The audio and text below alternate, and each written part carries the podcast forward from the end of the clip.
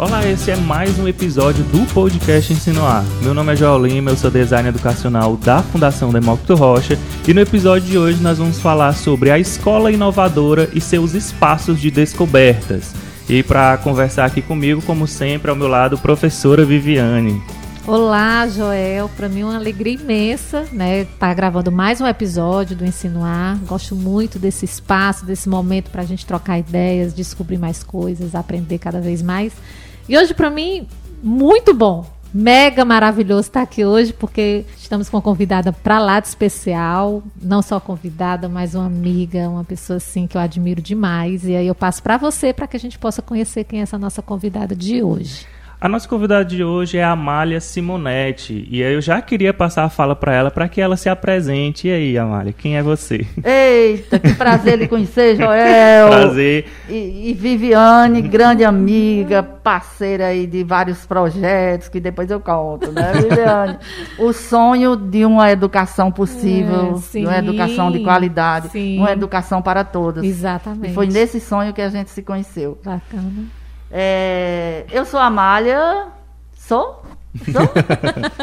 Potiguar cearense. Uhum. Nasci em Açu, no Rio Grande do Norte, num casarão da Estrada do Rio, uma cidade aconchegante.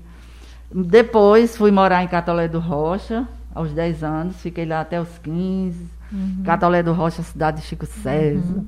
Então a minha adolescência Vivi intensamente em Catolé do Rocha. Estudei numa escola do Colégio Alemão das Freiras. Uhum. Foi um ensino que eu depois é que vi que já era um ensino inovador.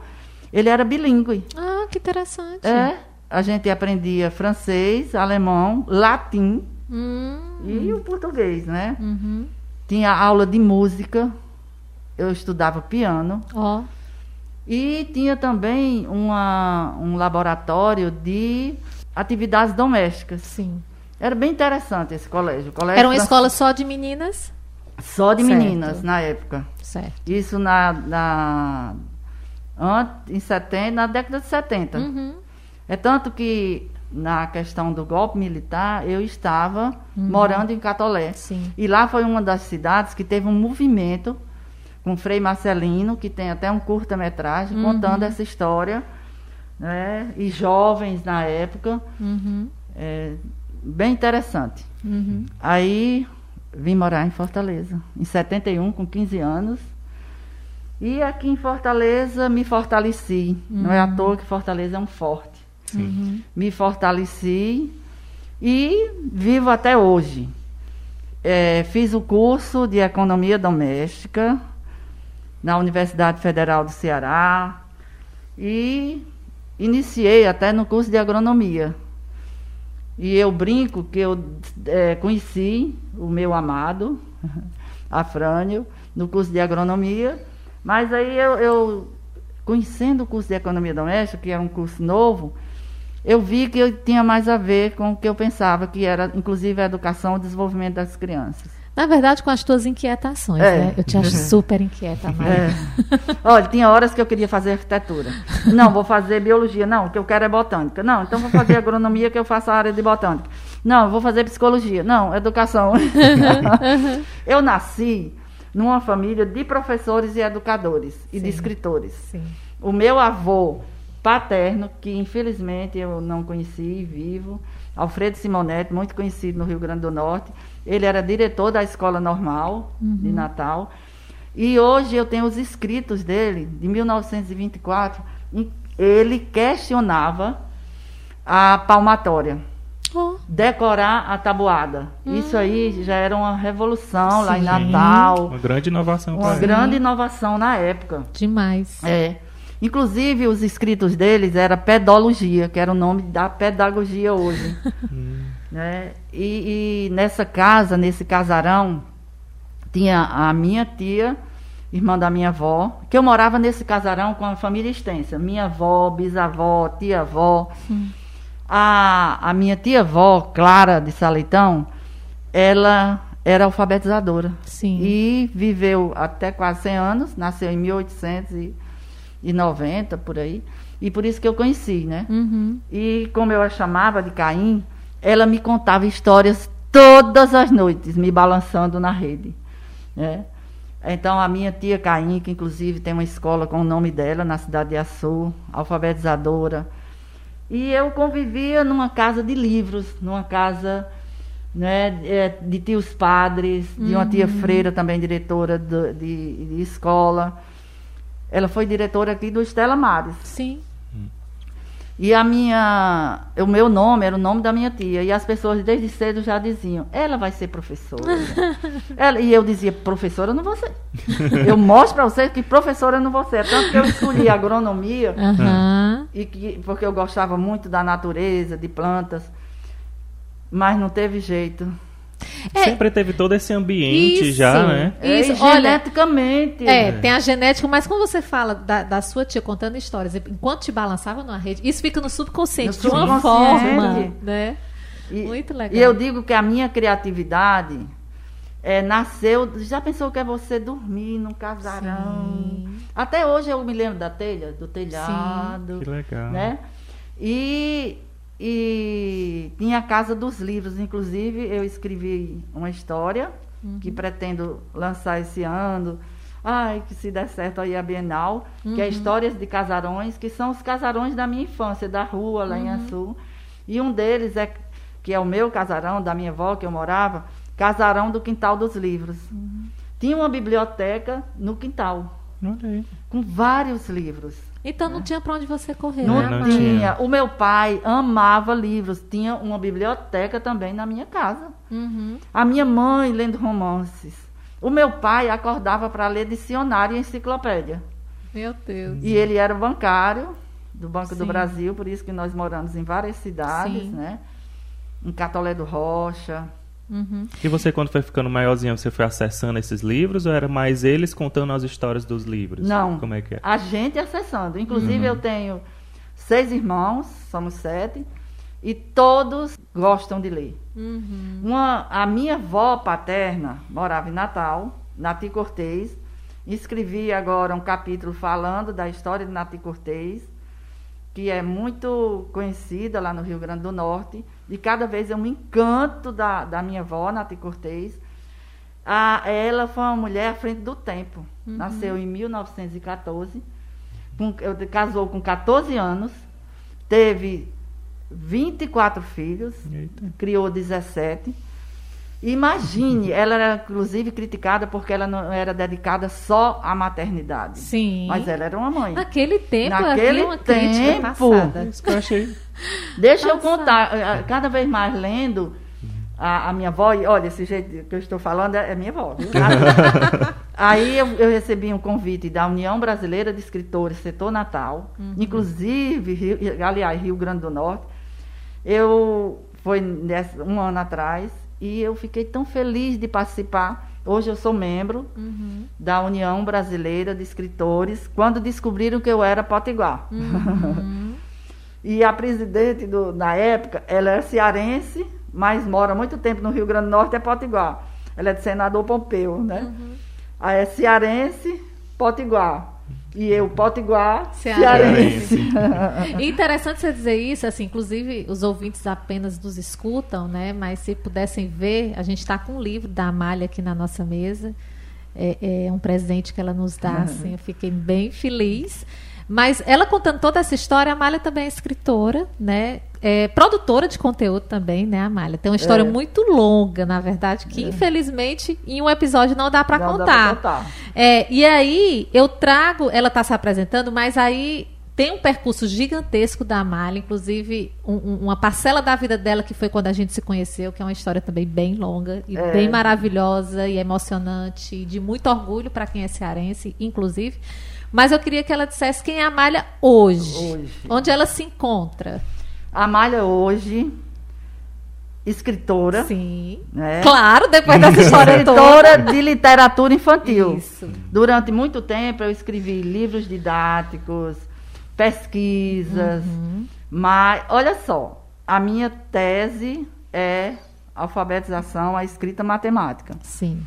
A, a minha dissertação do mestrado, Do mestrado, aliás. A sim. tese é a alfabetização, é a alfabetização científica de crianças.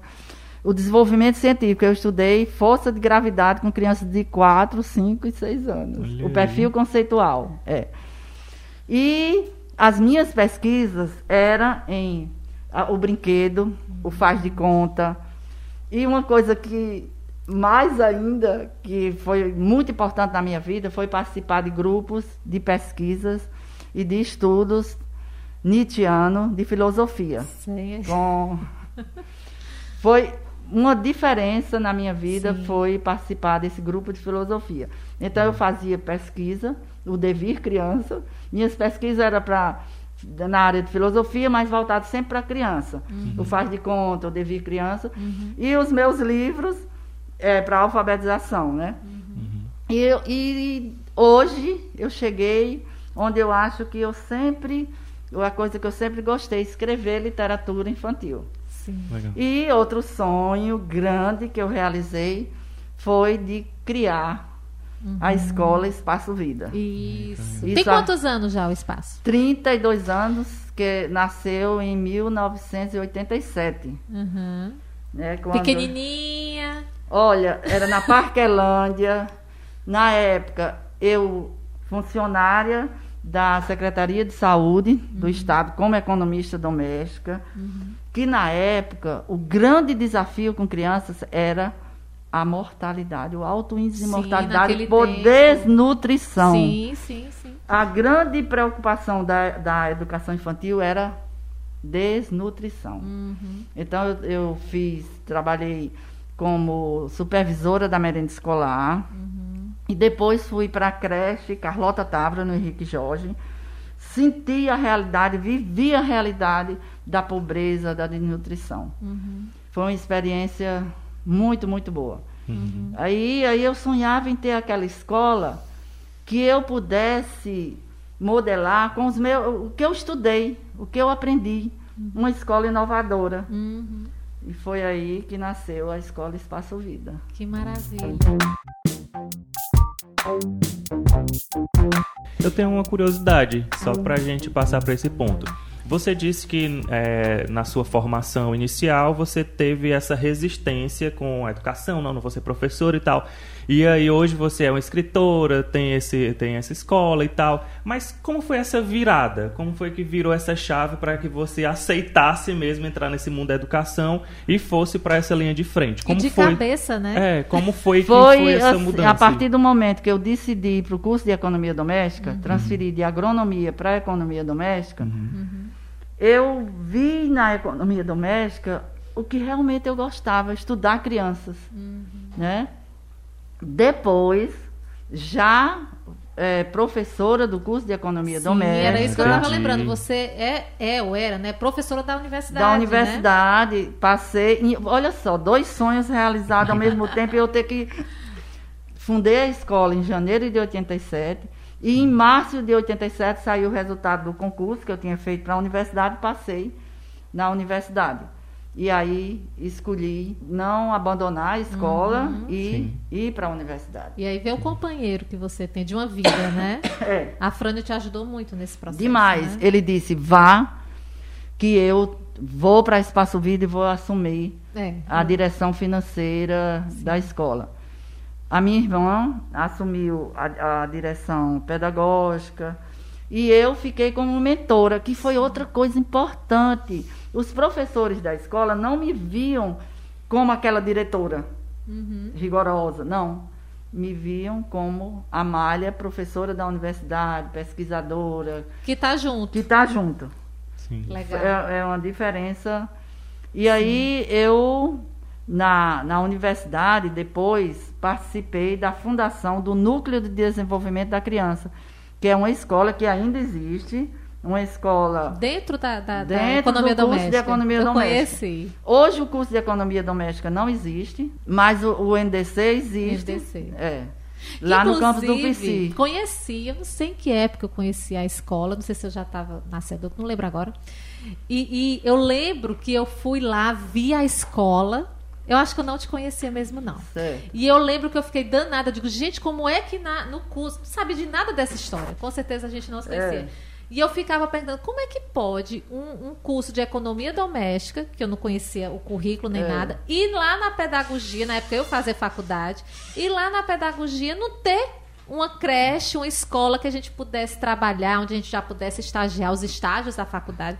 E agora você contando, a ficha meio que cai, né? E assim, também depois que eu conheci você, Silvia, que são é, lá da, da economia exatamente. doméstica, eu disse, olha como tem ligação, tem tudo a ver. É. Agora, o que eu acho que é, ainda hoje, eu acho uma fragilidade, a faculdade de educação não ter né, um espaço educacional onde você leve as crianças, porque pedagogia é o estudo, é. né, a ciência que estuda Mas você sabe, na época, o curso de pedagogia, a, a educação infantil não hum. existia ainda como escola a primeira etapa da educação básica. Era só Fundamental 1. Era, né? a partir do primeiro ano. Entendi. A educação infantil era. A, os professores eram da escola normal, ah, do técnico.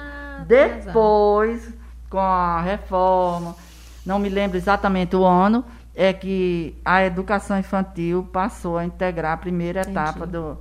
É por isso, é um por isso processo. que estava na economia doméstica, porque aquela visão ainda da pedagogia, da educação infantil, com necessidade de alimentação. A tal da pré-escola também, né, Amália? É, a pré-escola. A história da pré-escola, ou seja, se Creche, a gente parar para pensar, é, se a gente parar é. para pensar esse termo pré-escola é como se ainda fosse antes da escola, é. como se não fizesse e parte, aquela né? visão assistencialista. Isso, entendi. Vocês sabem que até hoje tem chamam as professoras de tia. É. A tia, tiazinha, é. e ela é professora. É, educadora. É. Amália, meu Deus do céu, muita história para contar. Mas vamos aqui é, é, trazer um pouco da temática de hoje, né? E para quem está ouvindo a gente, para entender o que é que a gente está chamando de escola inovadora. Eu até fiz assim alguma, alguns, algumas leituras, né? E a gente entende que as escolas inovadoras elas são diferentes das convencionais. É. Eu, eu, prefiro falar convencional, porque quando fala, ah, não é tradicional. Ah, é. Eu acho que às vezes a gente consegue ser tão tradicional em um, em um espaço dito inovador, é. né? Então eu prefiro falar que é diferente de uma, de uma escola convencional, né? Ela traz outros conceitos, é, é, é, a questão do desenvolvimento de aspectos emocionais, sociais, criativos, colaborativos entre alunos. Então, assim, vamos falar um pouquinho do que, é que a gente está chamando de escola inovadora e depois você, se quiser puxar um gancho sobre os espaços que você hoje trabalha na escola, falar da tua experiência, fica aí à vontade. É, escola inovadora, eu considero aquelas escolas que estão à frente do tempo, que Sim. sai daquele padrão, né, que sai daquele modelo tradicional e, e vai voando outros conhecimentos, outras modelagens. Uhum. Na economia doméstica, como eu falei, eu gostava muito da área de desenvolvimento da criança. Eu estudei Piaget, Vygotsky e Vallon. Sim. Né? Piaget trazendo muito o desenvolvimento do pensamento Sim. cognitivo, Piaget, as, Piaget, né? Vallon, a emoção, a afetividade, e Vygotsky, as interações e a cultura. Que eles se unem. Todos. Uhum. Não está um contra o outro. Uhum. E eu tinha muita vontade de fazer uma escola de educação infantil que trouxesse os conhecimentos desses autores. Uhum. E depois li também e conheci as escolas da, da Itália, uhum. né, de Reggio Emília, da região de Reggio Emília em especial, e falava dos ateliês, aí eu, ah, eu quero uma escola desse jeito. E foi aí que é, fundei a Escola Espaço Vida. Uhum. Já com essa temática ampla. Primeiro Sim. só com a educação infantil. Sim. Depois é que foi ampliada para o ensino fundamental. Hoje, anos iniciais até o quinto né, e depois até o nono. Eu até ia te perguntar isso. Ele vai até o fundamental 2, nono, né? Até o nono ano. Até o nono ano. Maravilha. Hoje. Já tem um tempo, né? Sim. E a educação, quando eu fiz o nome Espaço Vida, eu, eu queria uma escola que tivesse já a organização, né, os espaços. Verdade. Vida significa vivências, interações, descobertas e aprendizagem. Uhum. Aí quando eu olhei vida, aí dava deu super certo, um espaço de vida. Porque na escola são um espaço de vidas, vidas de seres humanos e né? assim, a... ai, gente, adoro isso aí.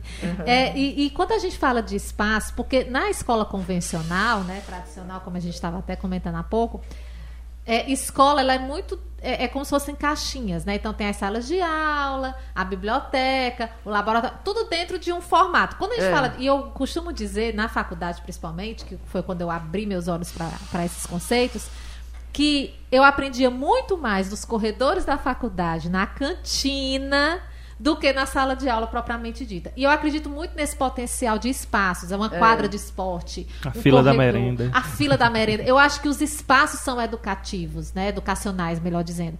E aí você traz essa proposta, né? É. O nome da escola já se chama espaço. Espaço. E aí outra gente até conversando, você me mostrando que cada canto da escola, um corredor, é, é um, espaço um, espaço de vida. De vida, de, de, de educação. Falando isso, eu me lembrei, eu como professora da Universidade Federal do Ceará, do curso de Economia Doméstica e Gestão de Políticas Públicas, uhum. esse já era de Gestão de Políticas Públicas também, eu não conseguia ficar só no espaço que a gente chama sala. Sim. Porque a, a sala e os espaços de aprendizagem são, olha, Múltiplos. Múltiplos. Né? Aí eu sa era lá no campus do PC, lindo, eu fazia aulas embaixo da, do, ah das plantas, dos cajueiros, das mangueiras. É, a, a, a gente pegava as cadeiras, tamburetes e levava lá para perto daquele que tem um, um uma lagoa. Uhum. Pois é, aquela, aquela lagoa você estudar de frente para aquela lagoa do Pici. Olha, teve um dia que a gente foi e tinha um formigueiro gigante. Aí eu disse: a nossa aula hoje vai ser ao redor do formigueiro gigante. E era aula tão interessante, os estudantes, tanto da economia doméstica como gestão de políticas públicas, e os outros professores olhavam e disseram, não. Meu Deus. Ela não é normal.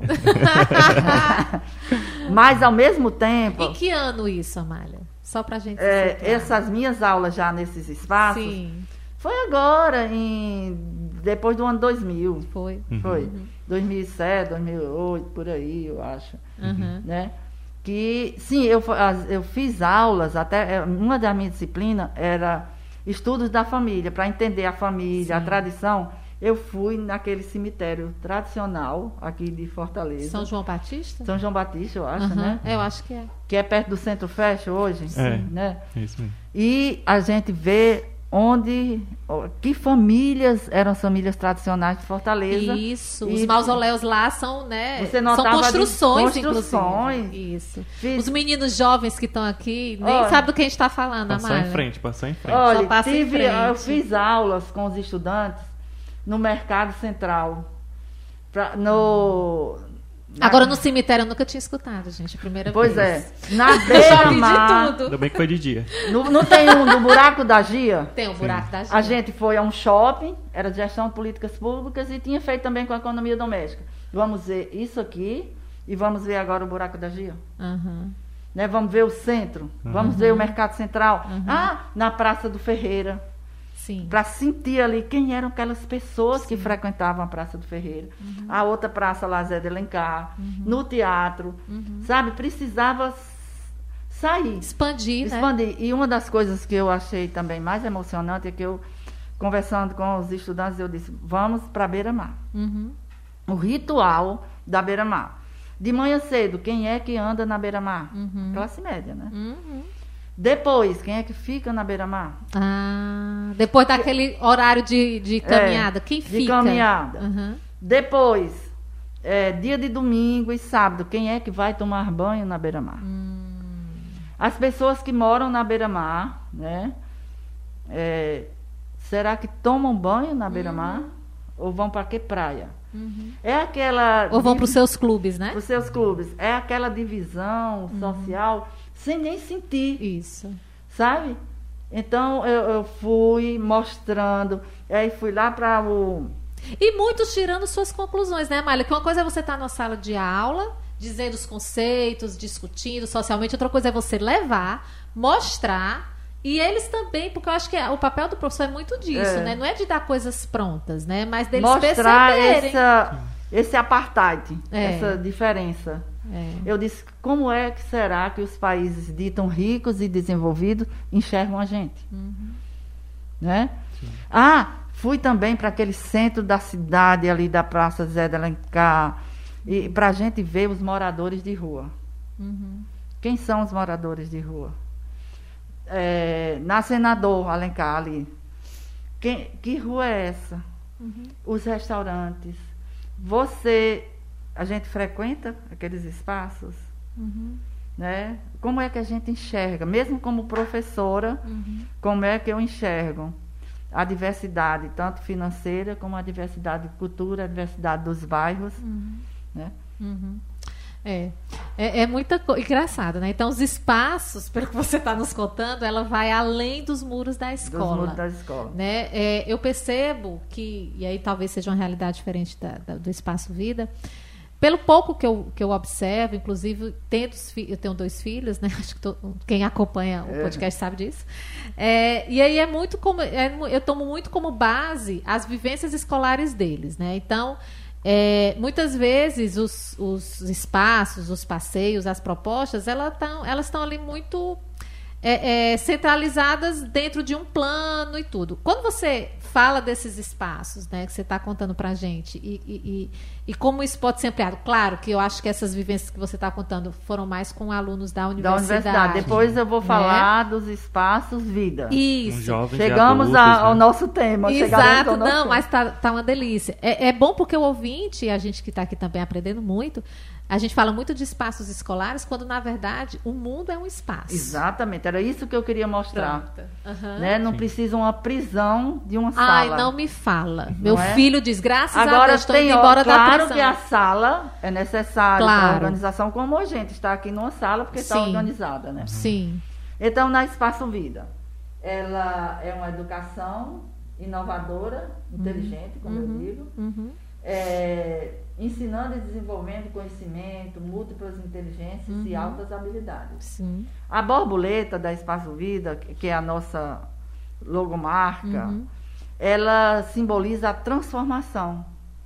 Né? Os períodos das ah! crianças de chegarem desde o berçário e voarem. Olhem a blusa que ela está vestindo. A Malha é uma pessoa que ama borboletas. Você falou. Algum significado, né? Você falou da borboleta da, da marca, da escola, e aí. Pum, é. Lembrei da Amália. Eu adoro borboleta. Quase tudo dela tem borboleta, gente. É, e é transformador. A casulo, uhum. a lagarta. A metamorfose. A né? metamorfose. Né? Nós ainda vivemos essa metamorfose. Tem horas que nós estamos casulo. É lagarta, andando, arrastando, e tem horas que nós estamos voando, né?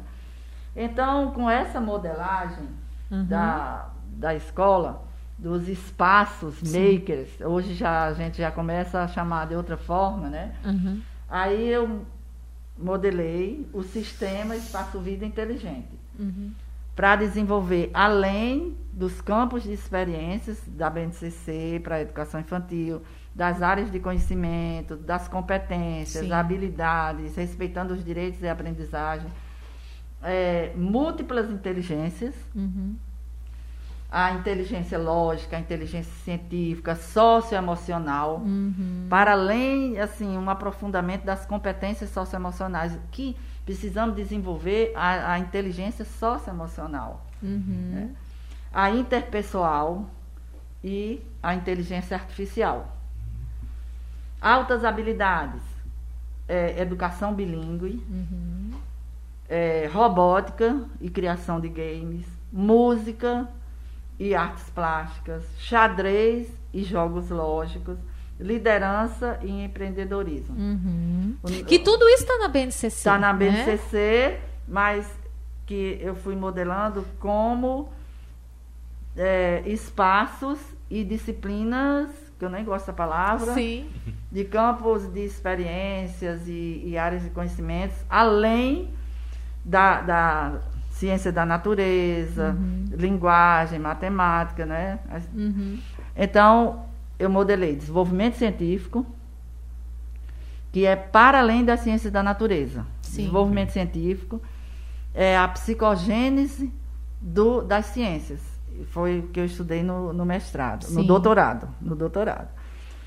E temos essa, essa área de conhecimento, inclusive a gente incluiu no nosso PPP, que foi uhum. aprovado pelo Conselho. Uhum. Temos robótica, jogos inteligentes, jogos lógicos, é, o inglês desde a educação infantil, uhum.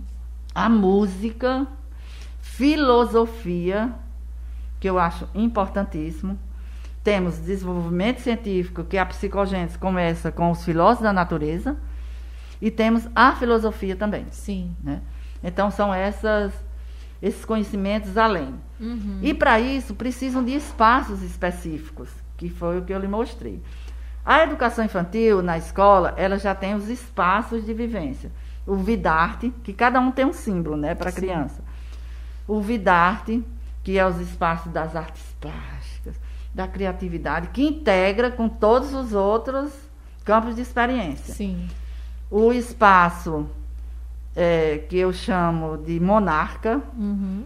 que é um espaço assim da, da- do, do desenvolvimento científico, da, de, do campo de transformações, experiências, né? São vários espaços. Tem a- o espaço som e cor. Hum.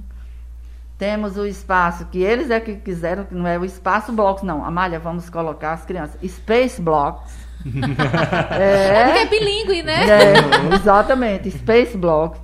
Além do espaço de areia. Ah, nós temos um corredor que eu dizia, esse corredor precisa Ter vida. Ter vida. Aí é o arteiro, arte arteira. Ah. O que é aquela arte arteira?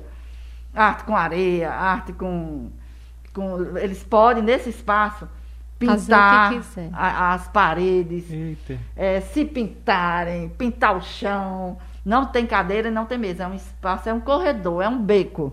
Ah, O beco arteiro. Aí o espaço da areia, que é importante. Temos Uhum. o pé de imaginação, Sim. que é um, um parque Uhum. que tem vários é, lugares para eles brincarem. Uhum. E agora vamos falar dos espaços do ensino fundamental. Temos o Space Block também. Uhum. é, a robótica, um espaço para robótica, porque precisa de um espaço onde a gente coloque ah, os objetos, né, os materiais e tudo. Temos laboratórios de ciências, dois laboratórios. O espaço do livro, temos o espaço do livro da educação infantil, do ensino fundamental até o quinto e dos maiores, né? Uhum. Esse a biblioteca, né? Uhum. Temos o espaço dos jogos, jogos inteligentes, que inclusive o Regis Uhum. é o nosso professor, ele já foi aqui da fundação, né? É, então, a- o espaço de artes também, para Uhum. o ensino fundamental, e os laboratórios. E os corredores. é, esse ano eu tive uma ideia de. É o espaço do patrimônio Sim. cultural material. Né? Semana passada colocamos uma exposição que eu tenho um acervo grande de, de, de objetos. É uma exposição com 17 máquinas, máquinas, viu? Fotográficas, Polaroid e outras até mais antigas, que eu Eita. fui recebendo, ganhando dos meus tios, da- do meu pai, também eu comprando durante esses anos todos, e eles ficaram encantados. Tá lá a nossa exposição de máquinas fotográficas. Tem também dois armários com vários objetos, objetos de madeira, objetos de palha, objetos de barro, Uhum. mostrando para eles o que é o patrimônio histórico-cultural. E essa semana nós vamos fazer um- uma exposição de livros, livros como também patrimônio Uhum. cultural material. Porque eu tenho muitos livros do, do meu pai, Imagina. muitos. É, da minha avó também, que eu ganhei. E eu acho importantíssimo. E uma coisa, olha, essas máquinas, elas estão num, num espaço aberto. Sim. Quem é que já Não mexeu? está fechado numa Não. sala, né? E Pra outra coisa, visitação. não está trancada. Uhum. Os estudantes, ninguém, eles olham, perguntam se pode pegar. Os adolescentes e ninguém Gente, mexe. eu fico pensando assim, o diferencial dessas vivências, porque É. eles vivem, né? Esses É. momentos. Porque assim, é, câmera fotográfica hoje se restringe muito a fotógrafo, ao profissional. Que teve uma época que também era assim, depois a É. máquina fotográfica, ela, depois que se digitalizou, era todo mundo tinha aquela maquinazinha É. digital e tal. E hoje é o celular. O celular. É tanto que alguém me perguntou esses dias, é, qual é a marca... Ah, foi meu professor de Muay Thai. Ele disse, qual é a tua marca do teu celular? Eu disse, sei lá, acho que é um Samsung A10, mas ele faz chamada e recebe. Porque a pessoa quer saber o Pix, que ela... Não é nem É. Pix, né? Pixel. Né? E a, a- a potência da câmera. câmera. Eu digo, não, mas ele faz chamada e recebe, porque é a função do celular, É. fique claro. Mas, Amália, deixa, eu- deixa eu, eu te escutando, né, é, é, atentamente, eu fiquei com, a, com a, a seguinte questão.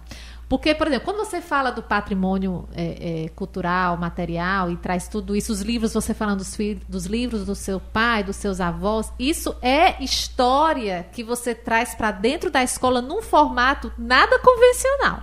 Porque a gente estuda história no livro de história, com capítulo, etc e tal.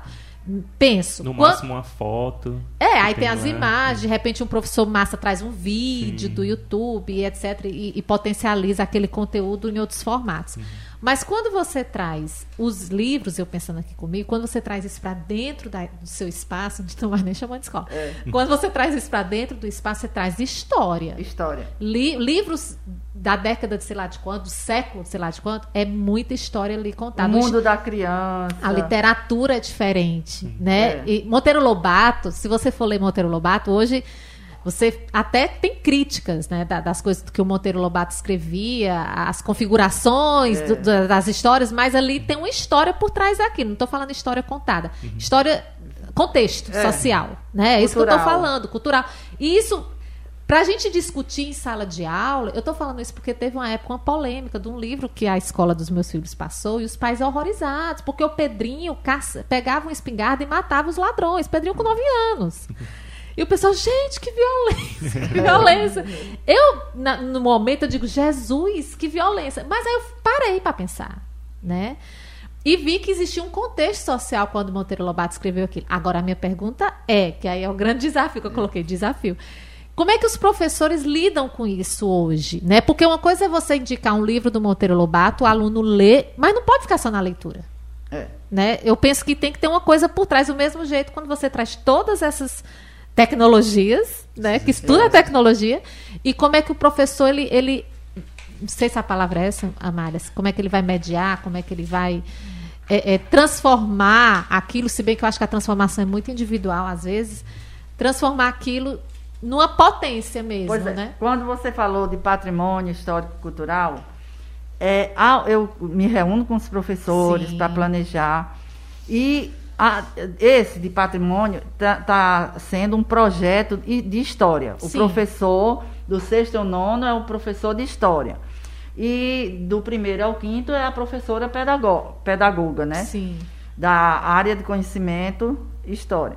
E a gente faz essa ponte. É um projeto também, Uhum. né? Não é só estar lá por estar lá, né? Uhum. só a exposição em si.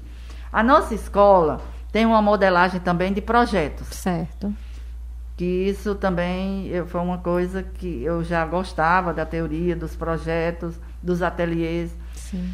E nós temos lá projetos integrados e projetos específicos de cada área de conhecimento, Uhum. né? Uhum. Esse do patrimônio, esse ano está sendo um projeto integrado, Certo.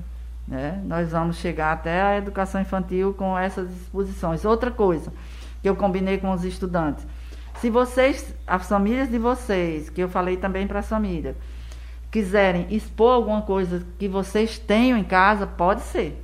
Uhum. Eles podem trazer, a gente expõe e, e as pessoas apreciam aquela, aqueles bens culturais materiais. Fora isso, tem também, que eu espero que volte essa época, que a gente possa fazer nos projetos as nossas aulas de campo, né? Sim. É- que eles têm também.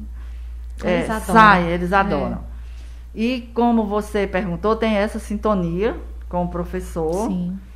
E quando você falou do livro de Lobato, né? Sim. A gente pode até trazer essa história e depois vamos pensar nesse contexto. Exatamente. Será que hoje é certo? Sim. Será que uma criança de 9 anos pode ter Um espingarda. uma espingarda, né? E é isso que a gente conversa. Uhum. É, as tecnologias, vocês sabem que eles adoram né, as tecnologias e a gente tem um patrimônio. Eu tenho lá um retroprojetor de opacos, um retroprojetor de, de transparências, Sim. que tudo era as transparências. É, né? que era o, o máximo naquela época. O máximo. Eu me lembro que na universidade a gente escrevia à mão Isso. e, tinha, e pagava alguém para para não era digitar, como é na máquina de datilografia? Datilografia. Datilografar. Olha, eu não aguento. é, datilografar, é porque eu não fui dessa época. Tá certo. Você precisava pagar alguém. É. Você escrevia na minha dissertação. Sim. Escrevia a dissertação e pagava alguém para Pra datilografar. da- datilografar. E tinha os slides também, Sim. em transparência, você pagava alguém para fazer. Sim. Era, sim. era assim que acontecia. Sim. Então- Muitos empregos se perderam durante esses anos. Muitos, é. E então a gente também tem esse patrimônio de, de tecnologias mostrando a evolução, como dessas máquinas fotográficas, né? Isso. Essa evolução. É, computadores que, Uhum. que eu guardei mostrando, olha, era assim. Ah, o celular, aquele celular bem Tijolo. grande. Tijolo, né? É. Também. E não sei se eu cheguei à tua questão, Não, tá- né? Dos. É, de repete aí de novo. É, é porque para mim tudo isso é bem desafiador para o professor, né? Porque são contextos novos. É, Aparentemente é tranquilo porque é uma coisa tão natural, É. né? Mas como é que o professor ele lida com tanta novidade, né? Com tantos espaços inovadores, né? Tendo em vista, né, Amália, que isso não está na formação dele, É. né? Da faculdade. É, Pelo menos na minha não tive. né? Eu me formei no final, no, no comecinho dos anos 2000, final dos anos 90.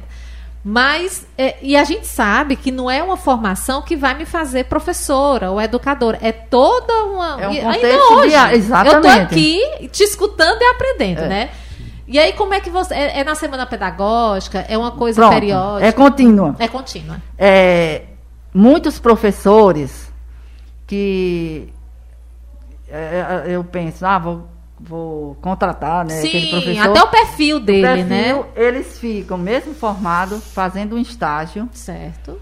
pra, e uma formação contínua para entender o, o- como é a escola Espaço Vida. Sim. A maioria dos nossos professores estão lá há muito tempo, né? E amam o que fazem. E amam o que fazem. Então tem essa formação que é outra coisa Uhum. que eu acho fundamental a formação contínua. É, você sabe que todas as profissões, né, ela precisa de uma formação contínua e de, um, e de conhecer aquele contexto que você trabalha. Sim. Ontem mesmo nós passamos à tarde até sete e meia da noite em formação, é, dando uma passeada, como eu disse, vamos passear novamente na BNCC. Uhum. né? Vamos repensar depois desse momento é, de aulas online, esse momento de, desse sufoco dessa doença que eu não quero nem dizer o nome. Sim, sim. Né? A gente era tão preocupada com, com a doença, com, Com a hoje, saúde, né? Com hoje. Com o que é que hoje, fazer com hoje? hoje, apesar de continuar Sim. muito responsável, mas a gente começou a aprender mais sobre esse momento. Uhum. As professoras tiveram que se adaptar às tecnologias. Sim. Eu precisei fazer formação, Sim. né? Apoio. Era isso que eu ia dizer. O apoio, o né? apoio. Muitos professores, não só da Espaço Vida, Sim. eles entraram no processo de depressão, de tristeza. Angústia. Angústia sem o presencial. Ai, gente. O que eu observei? Quando os estudantes voltaram do, do, do afastamento, né, do lockdown e tal. Sim. Que a gente pode dizer que foi agora. É, mas Né? o ano passado, eles voltaram com resistência, Os estudantes. Os estudantes. Com medos, né? medos, eles voltaram. É, No outro ritmo. eles no outro falam. ritmo, a, a questão da interação com o outro estava mais desafiadora. Gente, Mas interessante. é interessante que é uma das coisas que eu estou estudando, inclusive é, estou participando, de, eu posso dizer, de um livro do Subjetividade Artificial, que eu escrevi um capítulo, de quem está coordenando é Alfredo Simonetti, que é, é bem conhecido, por acaso meu primo, né? E Jussara Mapurunga, também professora da, da Unifor, psicóloga, ela escreveu um capítulo, eu escrevi outro, e agora nós estamos participando de outro, eu, a Espaço Vida, de outro capítulo que é mostrando exatamente nesse retorno a tecnologia. Sim. A essa geração de nativos digitais. Sim. Bem interessante. Quando eu sair daqui, já vou responder 10 perguntas que ele me mandou. Tá. Que eu já vi ontem com os professores. Então a gente tem que estar todo tempo antenado, antenados, Uhum. né? E aí essa formação é sempre contínua. É, eu fiz essa, essa colocação para quem está ouvindo a gente, porque, primeiro, eu acho que é a pergunta que todo mundo faz, né? E esse professor, tá preparado? Ele sabe fazer? E provoquei isso a Amália, porque eu sei que essa conversa ela tem demais É. com as pessoas, porque a gente trabalhou junto uma época, inclusive em formação de professores, era onde a gente se encontrava, na formação dos professores. Eu lembro que um, um ano, eu não vou lembrar agora, o ano exato, mas eu fui a Espaço Vida para conversar com as professoras. Aliás, não eram nem as professoras da escola, eram professoras do Estado, Estado. formadoras de professores. Então, assim, essa, essa teia de formação é uma coisa que é muito presente, principalmente para ti, né? E quando você fala, ontem mesmo a gente conversou sobre a BNCC, porque não é um momento, né? É, é um, um dia a dia. E precisa, foi Isso. o que eu disse. Eu sei que todas vocês, inclusive tem a, a BNCC impressa debaixo do braço Sim, digital. sim. A gente já vem fazendo isso na Espaço Vida, Uhum, mas a gente precisa pensar mais. isso. O, o- é, o que é que está acontecendo? E Isso. terminamos a noite com o ensino médio. Eu pensei que você ia Apesar- dizer que era com cuscuz e, e, e- Ah, e café. também. Ah, Bolacha. o ensino médio. é, Não, tem uma hora lá que professor bolacha não. Onde eu disse isso? eu Tem que- brinquei. tem que- Bolacha não. Bolacha não, né? Bolacha não. É. A- olha, ontem a gente, a professora Débora, que Uhum. é professora da UES, e ela está na SEDUC como formadora do, do ensino médio dessa Uhum. Sim. nova BNCC, que Sim. estão chamando o novo ensino médio. Isso. E a Espaço Vida, apesar de não ter o ensino médio, nós temos que conhecer o que é o Claro. ensino médio para a gente preparar. Exatamente. O E teu aluno do nono não é ano. difícil, isso, entendeu? Isso, isso, isso. Então, ontem foi a formação. À tarde, nós relemos, passeamos pela BNCC do ensino, educação infantil e, e até o nono ano. E à noite foi o ensino médio.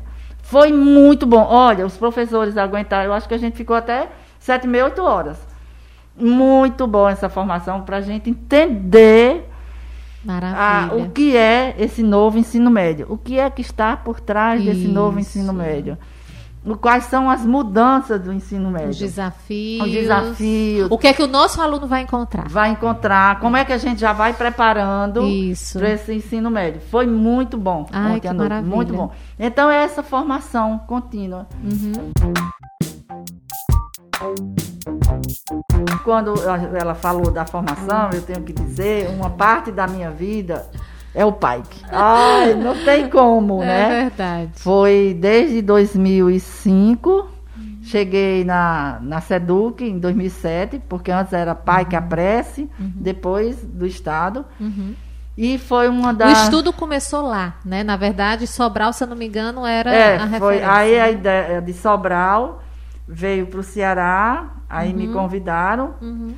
porque eu já tinha escrito os desafios de alfabetizar letrando Uhum. e pela minha experiência, tanto na Espaço Vida como no, Na no, universidade. no, no NDC. É. Uhum. E aí, com Silvia, fomos para o PAIC, PAIC A. E o PAIC, eu digo que ele não sai da minha vida. Inclusive, Nunca. Fiz várias lives agora com os professores de vários municípios, da região de Baturité, Uhum. de Baretão, lá, Sim, com o Alessio. Sim. E, e foi muito importante, porque eu preciso dizer que eu tive liberdade. Você sabe disso. Sim. Uma das coisas que eu conversei na época com o professor Maurício, que era o secretário de Educação, a professora Isolda, Uhum. eu disse, eu, eh, que foi modelado o PAIC em eixos, né? Sim. E o eixo, o nosso eixo, que eu era consultora, e fiquei, olha, até 2017, gente. Quanto tempo, né? Sonhando com a educação de qualidade para todos. Eu, dizia, eu usava até aquele curta-metragem, todos, nenhum a menos. Nenhum a menos É. né? E, e foi uma experiência muito boa porque nos deu liberdade de fazer a construção do material didático era uma pesquisação, Sim. era escuta, né? Foi eu sou apaixonada. E, era, e foi uma construção, né, coletiva. Quando você falou dos teus alunos, que, que ah, alguns uns dois momentos você disse, ah, aí os alunos preferiram assim, ou então eu disse, ó, oh, numa reunião de pais, vocês podem também trazer material de vocês. Sabe qual é a minha compreensão? Que a escola é feita por todos, todos né? O, o, aluno, ele não é só o protagonista no, no quesito colocar a luz em cima do aluno, é. holofote, porque ele é nosso né, grande nós estamos aqui por eles, mas porque eles também são protagonistas de uma construção, eles estarem ali percebendo que aquela escola é deles, é no deles. sentido de que eles também pintam a parede. É. Construída por eles. Né? Por eles. É, muito legal, Amália. Sabe? Olha, uma vez ele a história do uso de tecnologia celular, só que eu fui me lembrando, né? Aí eu disse assim, professor, até o professor Norberto de matemática, vamos fazer uma avaliação via celular. Vocês vão para onde quiser. Olha que doidice. Pode sentar na escada, ficar aqui, que eles não adoram sentar, né? Uhum. Num cantinho assim. Uhum. E vão ficando. Vocês respondem aí pelo celular. Uhum. Eles ficaram assim chocados. É tudo que eles queriam, mas na hora sai daquela tradição. Hum. Então, até isso a gente faz, gente. É. E, e pesquisas como esse ano, o nosso projeto integrado, é, que a gente geralmente segue a, o ano internacional da Unesco e da ONU. Uhum. E o ano internacional da, da ONU é a sustentabilidade uhum. das montanhas. Nossa. É. O ano internacional das, das sustentável das montanhas. E aí eu, até eu fui descobrir que no Ceará tem cinco montanhas considerado montanhas, sim, né? Sim, sim, de acordo com os critérios, então, né, os parâmetros. Esse eh, vai ser apresentado como o projeto Viva Ciências uhum. no mês de março e já estão estudando a partir de quatro anos uhum. até os estudantes do quinto essa sustentabilidade. E, e isso não está em livro, né? Não. E é os estudantes da, do sexto ao nono é, com o ano internacional da Unesco, hum. que, que é Ciências Básicas para o Desenvolvimento Sustentável. E sabe o que, é que eu achei legal dessa sustentabilidade? Não só da natureza, econômica e social. Nossa. Então eles vão. Aí, aí nesse momento agrega uhum. a transdisciplinaridade uhum. multi dos professores. Uhum. Não é Envolve só o todos, professor né? de ciência, o professor de geografia, o professor de história, uhum. o de matemática, que foi. É, a Unesco elegeu Química, Física, Biologia e Matemática uhum. para o estudo dessa sustentabilidade. E eu acho importantíssimo. E isso já é uma preparação para essa ideia do novo ensino médio. Sim. Que o novo ensino médio, não vou falar em detalhes, mas tem as, os campos, de, de, ou as áreas de conhecimento continuam. Sim. Né, linguagens, matemáticas, ciências humanas, ciências né, da natureza. Da natureza e tem as trilhas, né? Sim. Que aí vai juntando. Os itinerários. Os itinerários. É, a gente também está estudando, viu? É. Muito é, sobre. Muito. Pois justamente, a gente não tem ensino médio aqui na fundação, né? É, é, é são cursos técnicos, saber, né? mas a, é. até porque o técnicos também está é. dentro né, desse formato, mas a gente tem que estar tá por dentro, tem. a gente tem que conhecer, a gente tem, tem que, que tá... conhecer. E se a gente for ver na escola, eles vai além Uhum. Dos, dos campos de conhecimento. De conhecimento, a história do projeto de, de, vida, né? Porque tem vários projetos, além Isso. dessas áreas de conhecimentos que foi modelado para Espaço Vida, repetindo. De, é, robótica, Sim. desenvolvimento científico, filosofia, na arte, que já é obrigatória, tem a música e tem também a, as artes plásticas. Sim. Que é uma tradição da Espaço Vida é, já temos 26 exposições, começou ainda quando o Estoril foi inaugurado, acredita? É em 96 a nossa exposição.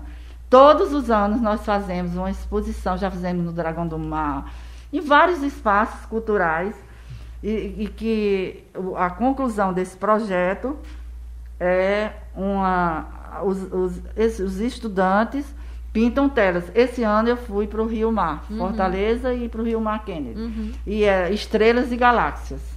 Legal. Eles pintaram. Foi lindo, lindo, lindo. A, a exposição. Eu vi muito... no seu, no seu, nas suas redes sociais a exposição. Foi.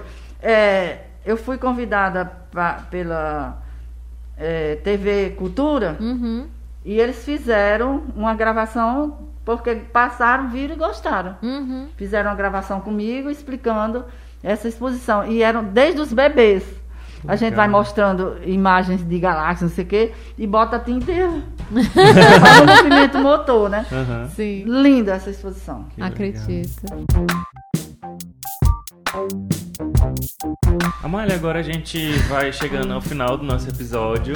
Eu queria passar aqui mais tempo ouvindo as histórias. Também eu mas- passaria o dia inteiro. Só não porque ela não trouxe um cuscuz, que eu sei que é maravilhoso. Ah, é. E a cuspioca. É, cuspioca é é cuscuz com tapioca? É uma que eu inventei. Eu já pensei em outra coisa. Ei, É alguma coisa cuspida? É, cuspir. pois é. Eu levei até pro programa do Falcão. Aham. É. Leiro White, né? É, Ah, tá tanto levei a minha chaleira, que ele deixei até lá, tive que Eu vou atrás desse episódio. É, é, durante muito tempo estava lá, até o final do programa dele. Sim. Aham. Na bancada estava a chaleira, que a chaleira, eu, uma época, lá na Sedu, que até eu fui, eu olhei para minha chaleira que eu tinha ganhado. Essa chaleira parece bolsa. Coloquei as coisas todas na chaleira. E lá no Rio Grande do Norte tem uma, uma expressão chaleirar. Chaleirar é a do lado, não sei o quê. Aham. E eu cheguei na Seduc, hoje eu vim chaleirar vocês. E o motorista que tinha ido me pegar da Seduc disse: A senhora tá levando chá? Aí eu disse: Não, é minha bolsa. Ele, o quê? Aí quando eu mostrei o celular, tudo, ele: Eu não acredito. Quando eu cheguei na Seduc, ele chamou os motoristas lá, veio. Pra ei, mostrar. ei, vem cá, pra mostrar. E um disse assim.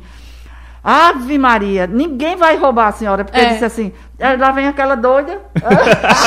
Carregando o chá. Gente, Amália, eu não sabia de ti. Realmente. pois fantástico. é, aí veio a história da cuspioca, né? Hã. Uma vez também, era numa época dessa de, de. Eu acho que era carnaval, nem me lembro. Nem existe mais carnaval. Nem existe. Foi anos atrás, eu olhei assim, o que é que eu vou comer? Aí eu olhei, tinha, ó, tinha um resto de cuscuz já pronto. Eu, eu olhei assim pra goma.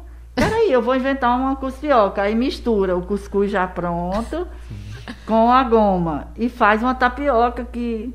Aí já, isso aí já deu muitas Pois eu não conhecia a cuspioca. É. Eu parei no cuscuz mesmo, que é uma É, delícia. cuspioca. E tem outras palavras assim que não davam, não. Tapicus, tapiocus. Aí ficava mais complicado, Mais né? complicado. O Falcão, Amália, vamos fazer um dia essa brincadeira. Eu, não, não, não. Me tire dessa. Tem que dar essa palavra, qual era a palavra melhor para dizer. Aham. Qualquer dia Ah. eu passo aqui e trago para vocês. Ai, Tá meu bom. Deus, Amália. Muito obrigada por tudo. Obrigado mesmo. E aí eu queria encerrar é, perguntando se você não tem uma, uma mensagem final aí para os nossos ouvintes, que só para você entender, são diversas, mas tem algo em comum que é a educação. Certo? Te- Tem, tem de várias áreas, vários perfis, mas tem a educação como essa, essa liga aí entre nós, nossos ouvintes, e entre eles. Enfim, você teria alguma mensagem final? É, uma coisa que eu sempre digo, eu sou sonhadora. Eu sou sonhadora, mas em busca de sonhos que virem realidade. Sim. Nunca desistam de sonhar. Nunca, nunca desistam de sonhar. Persistam no sonho, insistam e realizem. É. Né? Eu sempre digo, ninguém economiza sonho, gente. sonho é sonho, porque a pessoa, ah, porque o meu sonho não posso. É sonho. Rasga. Sim. Sonho, uh, né? Aquela coisa que você fala. Sonho é sonho. É. Não tem tamanho. E É. a gente tem que sonhar grande Isso. né? E outra coisa nesse momento, que a gente, eu digo que alegre o seu sofrimento. Não sofra o sofrimento. Não vamos ficar só, ai, porque a Covid, porque vamos ficar doentes, porque o carnaval não tem, todo mundo. não. Vamos é, convidar, convidar, estou inventando agora essa palavra. E viver a vida, claro, com cuidados, muito cuidado, responsabilidade. Uhum. É, muito cuidado mesmo de proteção à saúde. Eu digo vida, saúde, vida feliz, vida, saúde. Mas sem estar só focado para isso. Uhum. Temos que sair um pouco sem esquecer a realidade, Claro. claro. Sim. Sem esquecer a realidade. Claro. Viver intensamente. Uhum. Viver intensamente e eu, eu gosto muito de uma palavra, alegrança. É. Alegrança. Alegrança, alegria com esperança. Ai, que lindo. Sempre. Ai, gente do céu, que delícia te ouvir, Amália. Oh, eu tô emocionada. Eu tô demais. Eu sou fraca para chorar, por isso que eu, vou, eu, já vou passar a bola pro Joel. Te agradeço imensamente por ter aceito o nosso convite, por, por estar aqui. A gente passou uma época gravando tudo no Zoom. A gente gravou muito no Zoom, muito. não foi, Joel? E foi bom, foi uma experiência maravilhosa. Foi uma possibilidade a gente até gravar, colocar no YouTube, embora esse, não, esse sonho ainda existe, é. a gente continuar gravando. Aqui tem, tem luz, tem tudo. É. Mas realmente não é um processo tão simples gravar ao vivo, enfim. Mas é, a gente voltou presencial e é muito gostoso. Né? A gente fez uma época no Zoom foi bom, foi importante, fizemos, foi uma experiência maravilhosa. Aprendemos muito com aquilo, mas estar tá aqui no presencial tem toda a diferença, até porque o estúdio ele traz uma, uma qualidade indiscutível. Mas também por ver as pessoas. Sim. Né? É, eu estou muito eu feliz também, em te ver. É, ontem eu estava pensando, ai, irmão, eu vou ver Viviane, quanto tempo, não sei o quê. Sabe, eu acho que também esse momento é. nos trouxe mais a valorização de é, pequenos detalhes. É verdade. verdade. Dos encontros presenciais, é, de tudo. De uhum. tudo. Sabe? É. Um simples abraço. exatamente. Eu não pensei duas vezes, taquei um abraço nela. né? Mesmo fugindo dos protocolos. É. Mas é porque a vontade é essa de estar junto. Sim. Então é isso, vamos encerrando. Eu queria agradecer vocês duas por essa conversa, porque eu gosto de dizer que eu aprendo muito também aqui, não só os nossos ouvintes, né? Eu aprendo também demais, experiência de vida, que para mim é o mais uhum. essencial. E, e, eu queria agradecer aos nossos ouvintes que é, ficaram com a gente até esse momento, né? Eu costumo dizer que se ficou até aqui é porque gostou. É, e aí eu queria é, incentivar você, ouvinte, a compartilhar esse link, compartilhar esse episódio com as pessoas que você conhece, que tem interesse nesse tipo de conteúdo e nos ajudar aí a divulgar esses episódios, esse e outros episódios também que a gente já tem aí nas plataformas digitais é, do Ensino A. Então é isso, se não temos mais nenhuma mensagem, não temos mais eu nada. Eu queria eu quero agradecer aos ouvintes, Sim. né? Uhum. A vocês, uhum. em especial, e aos ouvintes. E vamos lá, alegria. Uh! vamos dar aquela vaia cearense. é muita alegria mesmo. é bom demais. Uh!